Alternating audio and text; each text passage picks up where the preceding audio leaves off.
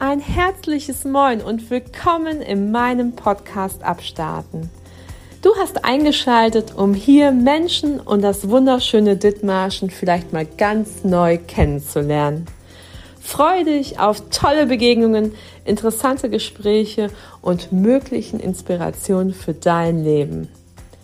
Komm mit mir mit auf eine Reise quer durch Schleswig-Holstein. Grüße von der Westküste und bis gleich.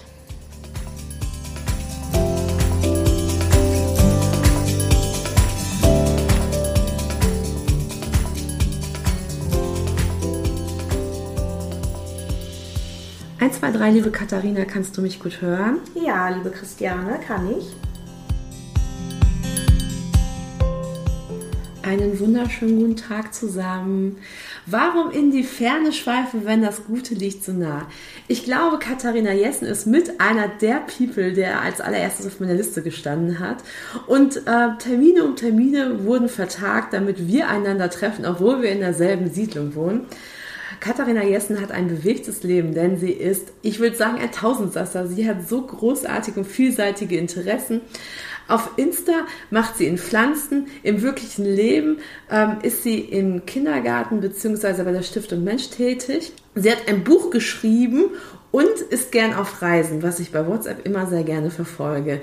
Begrüßt mit mir Katharina Jessen hier bei mir im Interview im Podcast Abstarten. Hallo Katharina. Hallo Christiane, schön, dass du da bist. Seht es mir nach, ich möglicherweise rutscht mir zwischendurch ein Kati raus, denn äh, Kati und ich kennen uns eher darüber als Nachbarn, aber ich versuche beim Katharina zu bleiben. Katharina, fangen wir doch mal am Anfang an. Du hast ein Buch geschrieben, ähm, was mit Sprache und Kindern zu tun hat. Worum handelt es sich dann da? Genau, es geht um den kindlichen Spracherwerb und ähm, ja, das Buch hat eine lange Geschichte. Ähm, lange nach meinem Studium hatte ich irgendwann die Idee, vielleicht doch noch mal den Doktortitel anzustreben und ähm, hatte da die Idee, mal ganz von der anderen Seite anzufangen, nicht so zu gucken, Mensch, da ist ein Kind mit Sprachauffälligkeiten, sondern äh, mal zu schauen, ich habe hier ein Kind, das hat die Aufgabe, ähm, ja, den Spracherwerb zu bewältigen und wie kann ich jetzt ähm, das für das Kind so gestalten und meinen Umgang mit dem Kind so gestalten, ähm, dass es dem Kind möglichst gut und leicht und mit viel Spaß ähm, gelingt, das zu ähm, bewältigen. Und ähm, ja, lange Rede, kurzer Sinn. Aus der Dissertation ist nichts geworden, aus verschiedenen Gründen, was mit Betreuung zu tun hatte, was mit wissenschaftlicher Ausrichtung zu tun hatte.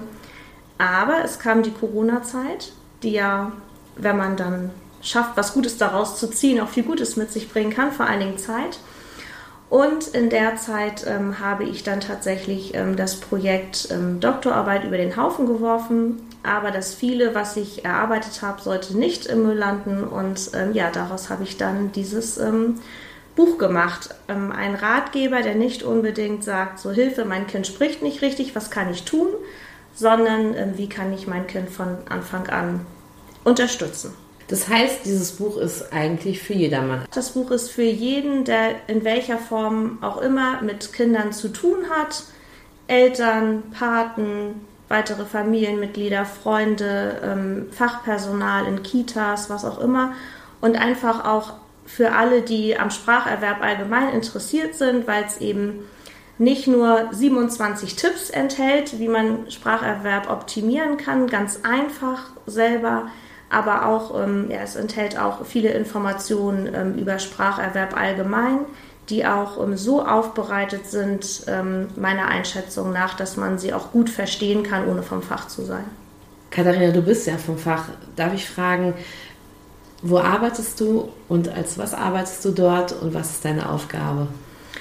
Ich arbeite in der Kita Löwenherz, das ist die Kindertagesstätte der Stiftung Mensch in Meldorf.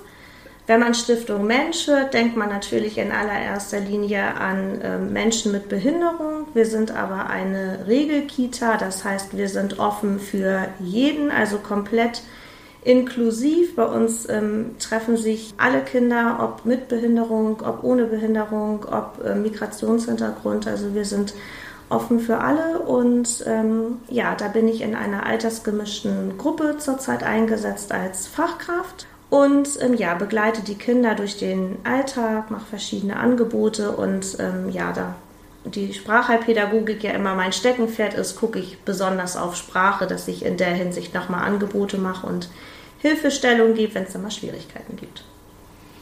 Hast du das Gefühl, jetzt in der Rückblick auf die Jahre bezogen, dass Sprache sich verändert hat?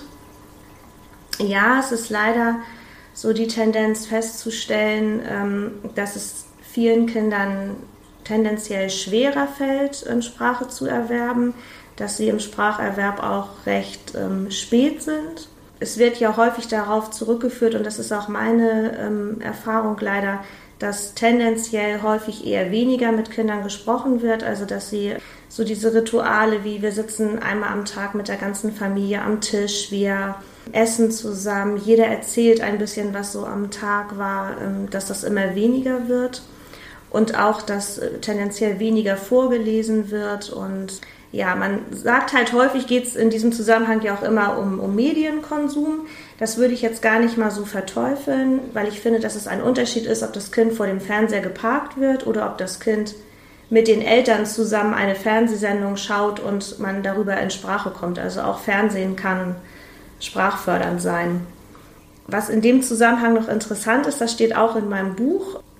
Ich habe mir ein Buch besorgt, zum kindlichen Spracherwerb und möglichen Schwierigkeiten, was etwas über 100 Jahre alt ist. Und tatsächlich wurden diese Probleme auch schon in dem Buch thematisiert, dass zu wenig mit Kindern gesprochen wird, zu wenig Interaktion stattfindet, um Sprache zu erwerben. Damals war es darauf zurückzuführen, dass häufig ähm, Kinder angesprochen wurden wie Erwachsene und damit eben noch nichts anfangen konnten. Aber es war schon spannend. Man denkt immer, es ist so ein Problem der letzten 10, 20 Jahre vielleicht, aber es ist ja ein Problem, was sich tatsächlich durchzieht.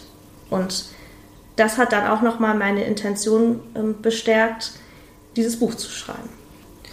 Katharina, du sagst, Medien nicht verteufeln. Hast du denn einen Tipp, welches zum Beispiel eine gute Sendung ist für Kindergartenkinder, die Eltern ganz entspannt mit den Kindern gucken können? Da gibt es viele, aber besonders äh, möchte ich hier erwähnen ähm, die Sendung mit dem Elefanten. Die gibt es nämlich so, dass man die einstellen kann. Über Videotext ist das, glaube ich, mit Untertiteln und die Untertitel sind für Eltern und geben den Eltern, während sie die Sendung schauen und auch für danach, sinnvolle Tipps, wie sie die Sprachentwicklung oder Entwicklung allgemein von ihren Kindern ähm, fördern können und wie man diese Sendung, die ja Medienkonsum ist, sinnvoll nutzen kann. Ähm, zum Beispiel läuft im Abspann häufig, dass ähm, die Eltern jetzt ja mit ihrem Kind nochmal besprechen könnten, was in der Sendung alles vorgekommen ist, was sie gemeinsam geschaut haben und was vielleicht dem Kind oder auch dem Elternteil besonders gut davon gefallen hat, was man vielleicht mal selber ausprobieren möchte an Sachen, die da waren. Ähm, einfach um eben Medien, wie ich gerade ja schon sagte, nicht zu verteufeln, sondern sie sinnvoll zu nutzen. Ähm, manchmal kann tatsächlich eine gemeinsam geschaute Fernsehsendung, über die man ins Gespräch kommt, genauso wertig sein wie ein Buch, was man gemeinsam vorgelesen und betrachtet hat. Also ähm, ja, mögen viele nicht hören, aber es ist tatsächlich so. Und ich glaube, da ist wieder das Essentielle, es geht um die Kommunikation miteinander. Es geht um das Miteinander, miteinander Zeit verbringen, miteinander erleben und miteinander sprechen. Genau, Sprache lernt man nur durch Sprechen und Sprache lernt man nur durch Interaktion. Und man braucht einen Gegenstand, über den man interagieren kann und der vor allen Dingen auch ein gemeinsames Interesse hat. Und da ist die ähm, Wahl einfach ähm, ja, sehr vielfältig, was man da nehmen kann. So, und jetzt die Zuhörer, die jetzt das hören und Interesse haben, dieses Buch zu erwerben. Einmal verlinke ich es in den Shownotes, aber du hast äh, auch an die Umwelt gedacht. Denn dieses Buch ist im Endeffekt nicht einfach nur im Laden zu erwerben, denn es ist wie folgt. Genau, das Buch ist erschienen bei Books on Demand. Das erste, was dahinter steckt, ist, dass man bei Books on Demand als Verlag ähm, recht einfach ein Buch veröffentlichen kann. Das heißt, äh, man ist quasi sein eigenes Lektorat, man hat keine großen Kosten, die damit verbunden sind. Deswegen hat mein Buch auch nicht so das schönste Cover, weil ich gesagt habe, so ich schmeiße das jetzt mal ohne große Kosten selber zu haben auf den Markt. Ähm, also es ist einfach damit zu veröffentlichen, aber es hat auch ähm, einen Clou dabei. Books on Demand heißt ähm, sozusagen Print on Demand. Das heißt, das Buch wird gedruckt, sobald es jemand bestellt. Es ist sehr selten, dass sich da Bücher quasi auf Halde gelegt werden. Also wenn jemand bei Books on Demand mein Buch bestellt, dann ähm, wird es gedruckt und dann auch schnell ausgeliefert. Es liegt weder bei mir irgendwo rum und ich muss es zwangsweise loswerden, noch beim Verlag. Nachhaltigkeit, es wird ähm, weniger Papier verschwendet. Es ist natürlich auch als E-Book erhältlich. Allerdings muss ich sagen, als ich das Buch veröffentlicht habe, habe ich im positiven Sinne einen kleinen Schock bekommen, weil aufgrund der Thematik sich Amazon davon zehn Stück auf Lager gelegt hat. Und das war für mich also ein, eine positive Überraschung, dass ich gesagt habe, Mensch, ich veröffentliche ein Buch und dieser Weltkonzern, auch wenn das nie jemand wahrscheinlich persönlich geprüft hat, sondern das durch irgendwelche Algorithmen entstanden ist, dass sie das in der Lagerhaltung aufgenommen haben, da bin ich realistisch. Das bilde ich mir nicht ein, dass das jemand bewusst gemacht hat, aber es lag zehnmal bei Amazon und das war eine große Überraschung, weil mein Ziel war, ich bin zufrieden, wenn eine Person dieses Buch kauft, ähm, wo ich nicht weiß, wer dahinter steckt, wer es gekauft hat. Das war eigentlich mein Ziel. Und Ziel erreicht. Ja, Ziel erreicht. Weißt du, wie viele Leute das Buch, kannst du eine, eine Zahl bei Buch on Demand, weißt du, wie viele rausgegangen sind? Ich müsste das ganz genau nachschlagen. Es sind, wenn ich ähm, E-Books und Print zusammenzähle, ungefähr 100. Herzlichen Glückwunsch. Dankeschön. Das Buch ist jetzt zwei Jahre, glaube ich schon, ja, zwei Jahre veröffentlicht. Und es schwirrt ja immer noch so ein bisschen im Kopf. Und eine Quelle, die ich hatte für dieses Buch, ist ein amerikanisches Buch, was aufgebaut ist wie ein Comic. Und in diesem Comic ist ähm, dargestellt, ähm, wie Eltern Spracherwerb ermöglichen oder verbessern können, zum Beispiel Blickkontakt mit dem Kind halten, auf Augenhöhe gehen. Und dieser einzige Haken, den mein Buch hat, ist, dass ich manchmal denke, es ist vielleicht doch nicht so für alle Personen zugänglich, die es gut gebrauchen könnten. Und ich habe tatsächlich ähm, einen ehemaligen Klassenkameraden im Hinterkopf, der sehr, sehr gerne Comics zeichnet. Und ähm, auch aufgrund der Einladung zu diesem Interview juckt es so ein bisschen in den Fingern, ob man nicht doch sagt, man arbeitet noch mal weiter. Vielleicht visualisiert man diese 27 Tipps noch mal, um das vielleicht noch mehr Leuten zugänglich zu machen oder es vielleicht auch einfach ein bisschen für alle interessanter zu machen als nur Text. Ich würde mich auf dieses Interview sehr freuen, auch diesen Kollegen oder diesen Freund ähm, dann, wenn es soweit ist, zu diesem, wie soll man sagen, äh, Rendezvous äh, mit einzuladen und äh, darüber zu sprechen, wie es weitergeht. Ja, die Story ist noch nicht zu Ende. Die Story ist noch nicht zu Ende kommen wir zur nächsten Story und äh, das ist quasi Katharina Dein Sein auf Instagram, denn du hast eine Liebe für eine ganz gewisse Pflanze. Und ähm, erzähl mal, ich sehe immer deine Setzlinge, deine Zöglinge und hier ist auch alles wunderschön grün. Erzähl mal ein bisschen von deiner grünen Leidenschaft. Ja, meine grüne Leidenschaft hatte ich eigentlich schon als Kind. Also ich war immer gerne am Gärtnern, bin zum Glück in einem großen Garten aufgewachsen, da hatte ich das Glück. Und ja, habe mich immer für Pflanzen interessiert. Eine ganze Zeit lang waren es Kakteen. Und ähm, ja, es war bei mir immer grün, nicht so extrem wie jetzt zur Zeit und wie es jetzt, denke ich mal, auch bleiben wird. Und ich habe tatsächlich auf Nachbarschaft ähm, vor, ich glaube, sieben Jahren zum Maifeuer eine verkümmerte Pflanze bekommen, die ich dann ähm, hochgepäppelt habe und dann irgendwann über eine App rausgefunden habe, dass es eine Clusia ist die so in ähm, ja, karibischer Region zu Hause ist und die man, wenn man ganz, ganz viel Glück hat, ähm, auch zum Blühen bekommt.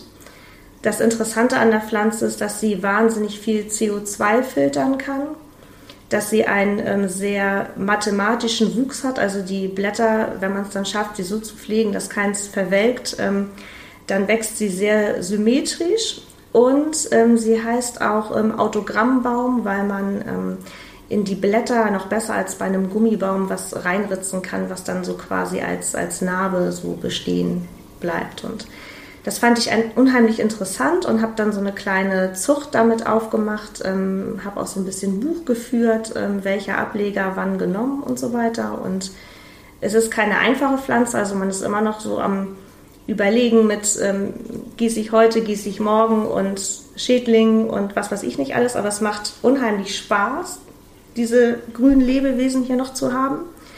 Ähm, vielleicht auch so ein bisschen, weil ich außer Fischen ähm, keine Haustiere halte, weil wir einfach viel reisen und ich denen nicht gerecht werden würde. Ich sage immer so, meine Hundeliebe ist, dass ich keinen Hund habe, weil ich ihm nicht gerecht werden würde.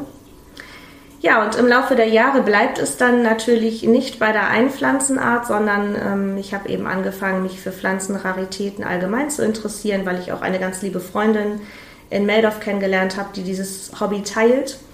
Ja, und so wurde es dann hier immer grüner und grüner und ähm, ja, Hauptsache kein Mainstream, so ein bisschen exotisch muss es dann immer sein, mit orangenen Blättern oder mit pinken Blättern. Und ähm, ja, ich habe eben auch einfach ähm, Lust, mich kontinuierlich äh, darum zu kümmern, freue mich immer über Erfolge und ähm, ja, es ist auch so ein Hobby, dass man trotzdem noch reisen kann und nicht jeden Tag dabei sein muss, sondern so das gesunde Mittelmaß. Und sag mal, ähm, hast du eine schon zum Blühen gebracht? Ähm, von meinen Klusien habe ich leider noch keine zum Blühen gebracht. Aber ähm, ich habe mir mal eine blühende Clusia gekauft und die ähm, blüht jetzt immer wieder. Also ich kann bis jetzt keine Klusien zum Blühen bringen, aber welche am Blühen halten, das ist doch auch schon mal ein Fortschritt.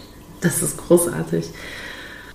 Als nächstes steht auf dem Plan, du reist unheimlich gern, was du gerade schon verraten hast. Wie bist denn die Liebe zum Reisen gekommen? Ähm, die Liebe zum Reisen war als Kind schon da. Also ich war immer gerne im Urlaub. Habe das, glaube ich, auch ganz früh gemerkt, dass ich, wenn ich einen Ortswechsel habe, mich gut entspannen kann, viel auch hinter mir lassen kann, was mich sonst beschäftigt im Alltag oder auf Arbeit oder früher in der Schule. Das habe ich immer gerne gemacht und es waren immer sehr, sehr schöne Urlaube damals mit meinen Eltern im Harz dann auch so eine sehr vertraute Umgebung war, so ähm, vertraute Ferienwohnung, so wirklich ankommen und wohlfühlen. Ähm, dann ist das irgendwann mal ausgeweitet auf die Richtung ähm, Heidelberg, Odenwald, so die Ecke, das zu erkunden und Berlin als Stadt, die bis heute meine Herzensstadt ist. Ich sage immer, es ist kein gelungenes Jahr, wenn ich nicht mindestens einen Tag in Berlin war und meistens schaffe ich das auch. Und ähm, ich wusste schon recht früh, als Teenager, dass ähm, wenn ich irgendwann mal fertig bin mit Schule, Ausbildung, irgendwann mal eigenes Geld habe, dass es dann auch mehr in die Ferne gehen soll, immer weiter. Und ähm, als Jugendliche habe ich immer gesagt, ich möchte mal alle europäischen Hauptstädte bereist haben. Weiß ich gar nicht, ob das jetzt unbedingt noch mein Ziel ist, aber es stehen noch viele auf meiner Bucketlist. Also ich habe eine sehr, sehr lange Reisebucketlist, die habe ich tatsächlich auch schon mal auf Insta gehabt. Ja, und mein riesengroßes Glück, was ich ja kaum fassen kann und auch weiß, ähm, dass das wirklich kostbar ist. Das ist eben, dass ich meinen Mann getroffen habe, der diese Leidenschaft teilt, was ich mir immer gewünscht habe. Und dass wir aufgrund unserer Arbeit ähm, ja, uns das auch leisten können, die eine oder andere Reise zu machen. Sowohl in Deutschland, also wir haben immer einen bunten Mix. Wir haben Reisen in Deutschland, ähm, wir haben Reisen ähm, ja, in Europa und ähm, ja, seit uns das jetzt seit letztem Jahr möglich ist, geht es auch ein bisschen weiter in die Welt an besondere Orte. Liebe Katharina, du hast ja jetzt gesagt, dass auf deiner Bucketliste noch ganz viele Ziele stehen. Welches war denn bisher das schönste Reiseziel, was du hattest? Neben Berlin. Das schönste Reiseziel war tatsächlich im letzten Jahr unsere ähm, lang ersehnte ähm, erste Kreuzfahrt und die ging nach Norwegen und tatsächlich auch ans Nordkap. Und ähm, das war an diesem Nordkap-Globus zu stehen, was ja ein ganz besonderer Ort ist. Das war wirklich ähm, ja das Schönste und tatsächlich war diese Reise auch ähm, noch schöner, als man sie sich ausgemalt hat. Und ich finde das immer so ganz schwer, ähm, Reisen zu vergleichen. So im letzten Jahr waren wir ähm, ja, haben wir diese Norwegen-Kreuzfahrt gemacht. Wir waren aber auch zum Beispiel in Amsterdam und jetzt Anfang des Jahres in Rom und dann wird man immer so viel gefragt, Mensch, was war denn jetzt schöner, Amsterdam oder Rom oder die Kreuzfahrt? Und es ist tatsächlich so, ich finde, man kann ganz viele Reiseziele gar nicht miteinander vergleichen. Jedes hat was Besonderes. Wenn sie alle ähnlich wären, müsste man nur ein oder zwei davon besuchen. Aber so diese Kreuzfahrt, alles in allem, was so dazu gehört hat und ähm, ja, vor allem dieser besondere Ort, das Nordkap, das war schon einfach ähm, was ganz Besonderes. Und ähm, ja, die Bucketlist ist lang, es stehen ganz viele europäische Hauptstädte drauf, es stehen auch ähm, verschiedene Sachen und Sehenswürdigkeiten in Deutschland noch drauf. Ähm, unten drunter steht to be continued, weil ich glaube, fertig sein wird man nie. Man bekommt immer Anregungen, was man noch äh, machen kann. Natürlich steht auch ein bisschen im Raum, man ähm, ist dankbar, dass man das jetzt machen kann, aber weiß natürlich nicht, ob das auch immer so möglich ist. Zum Beispiel mein Mann und mein Vater ähm, haben immer noch als absolute Traumreise ähm, im Hinterkopf, sie möchten mit der transsibirischen Eisenbahn fahren von Moskau nach Peking, was aufgrund des Krieges jetzt ja nicht möglich ist. Und ähm, ja, unsere nächsten großen Sachen, auch so deutschlandweit und, und ähm, weltweit ist zurzeit in diesem Jahr noch, dass wir uns riesig freuen, im Sommer nochmal wandern zu gehen im Harz. Auch so ein bisschen auf Spuren der Kindheit nochmal wandeln.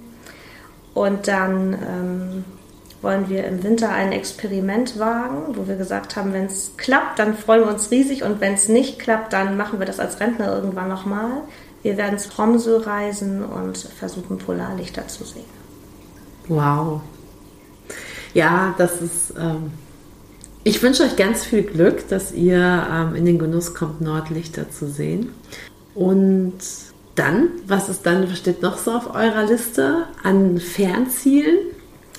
Nächstes Jahr geht's das erste Mal richtig, richtig weit weg. Der erste Landstreckenflug steht an. Das erste Mal den Kontinent verlassen steht an, was ich auch aufregend finde, den Kontinent zu verlassen. Ähm, da geht es zu einer geführten Rundreise ähm, für 14 Tage nach Kuba.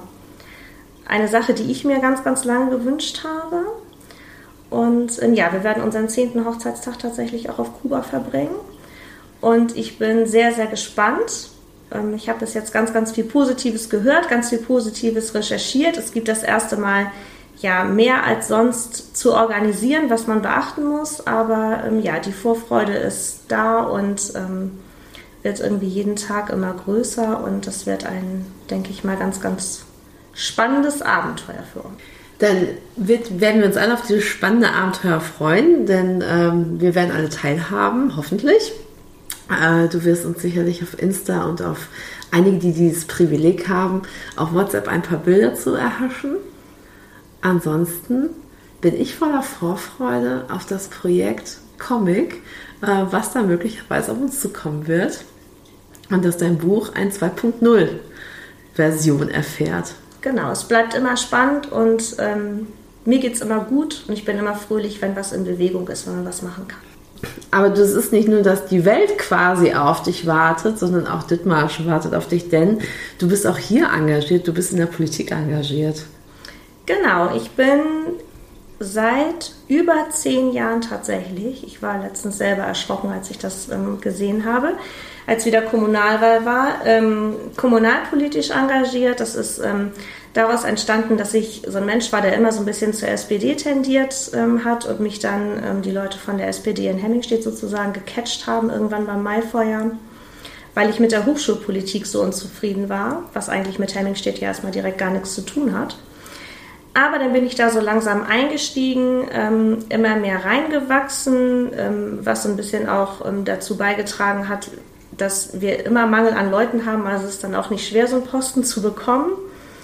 Und mittlerweile bin ich tatsächlich ähm, zum Glück in einer Doppelspitze, weil ich das alleine niemals schaffen würde, Ortsvereinsvorsitzende in Hemmingstedt und Lied und jetzt tatsächlich in der dritten Legislaturperiode schon ähm, bürgerliches Mitglied in der Gemeindevertretung, also keine Gemeindevertreterin, aber bürgerliches Mitglied im, im Ausschuss ähm, für Schulkita und Kultur, was ja auch so ein bisschen mein Steckenpferd ist und im Kita-Beirat bin ich auch noch. Und ja, das ist immer schwierig, sich da so die Waage zu halten, sich in diese ganzen Sachen so ein bisschen reinzufuchsen. Aber man kann, ich kann viel mein Fachwissen ähm, anwenden. Und ähm, was ich an der Kommunalpolitik so wichtig finde, ist, mir ist es eigentlich egal, was auf Bundesebene läuft. Da bin ich manchmal auch nicht einverstanden. Und ähm, ich denke aber, es ist wichtig, sich zu engagieren und einfach das Beste für Hemmingstedt zu wollen. und tolle Ideen zu haben, wie der Ort vorankommt und die Leute, die da drin leben. Und das macht ihr ganz großartig, denn ich darf sagen, äh, die Hemmingstädter Grundschule und auch der Kindergarten leisten großartige Arbeit. Was ja aber natürlich nicht nur an uns liegt, sondern an der guten Zusammenarbeit mit allen Parteien. Sehr schön. Liebe Katharina, ich bedanke mich herzlich für das Interview. Gerne. Ich wünsche dir noch einen großartigen Tag. Viel Vergnügen bei deinen Reisen und hoffentlich, dass einer deiner Blüten äh, oder Blumen Blüte trägt. Und ja, alles Liebe für dich. Das wünsche ich dir auch. Dankeschön. Vielen Dank fürs Interview.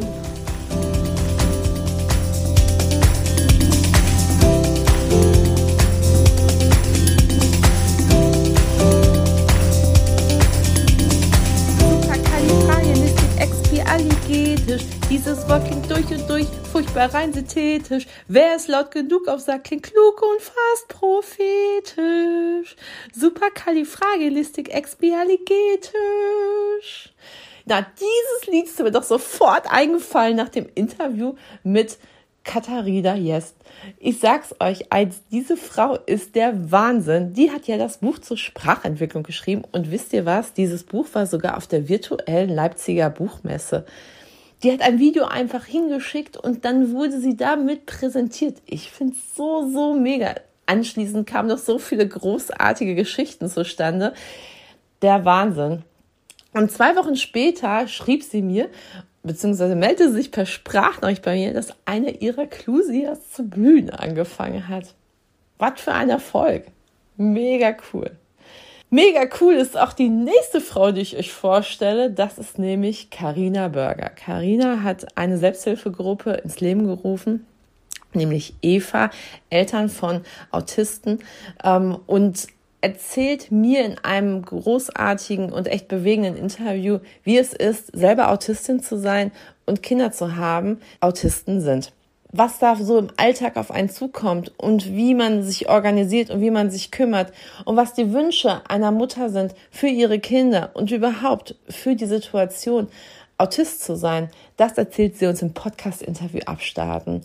Freut euch auf ein großartiges Interview mit Karina Burger. Wir hören uns. Und hier am Wochenende, ich hoffe, Marktfrieden habt ihr alle gut überstanden. Ähm, jetzt ist gerade das große Fest am Start in Meldorf, nämlich Stiftung Mensch feiert ihr Summer Open Air. Also wenn ihr noch nicht wisst, was ihr am Wochenende vorhabt, dann ab nach draußen, geht in eure Heimat und feiert bei bestem Wetter eine großartige Party.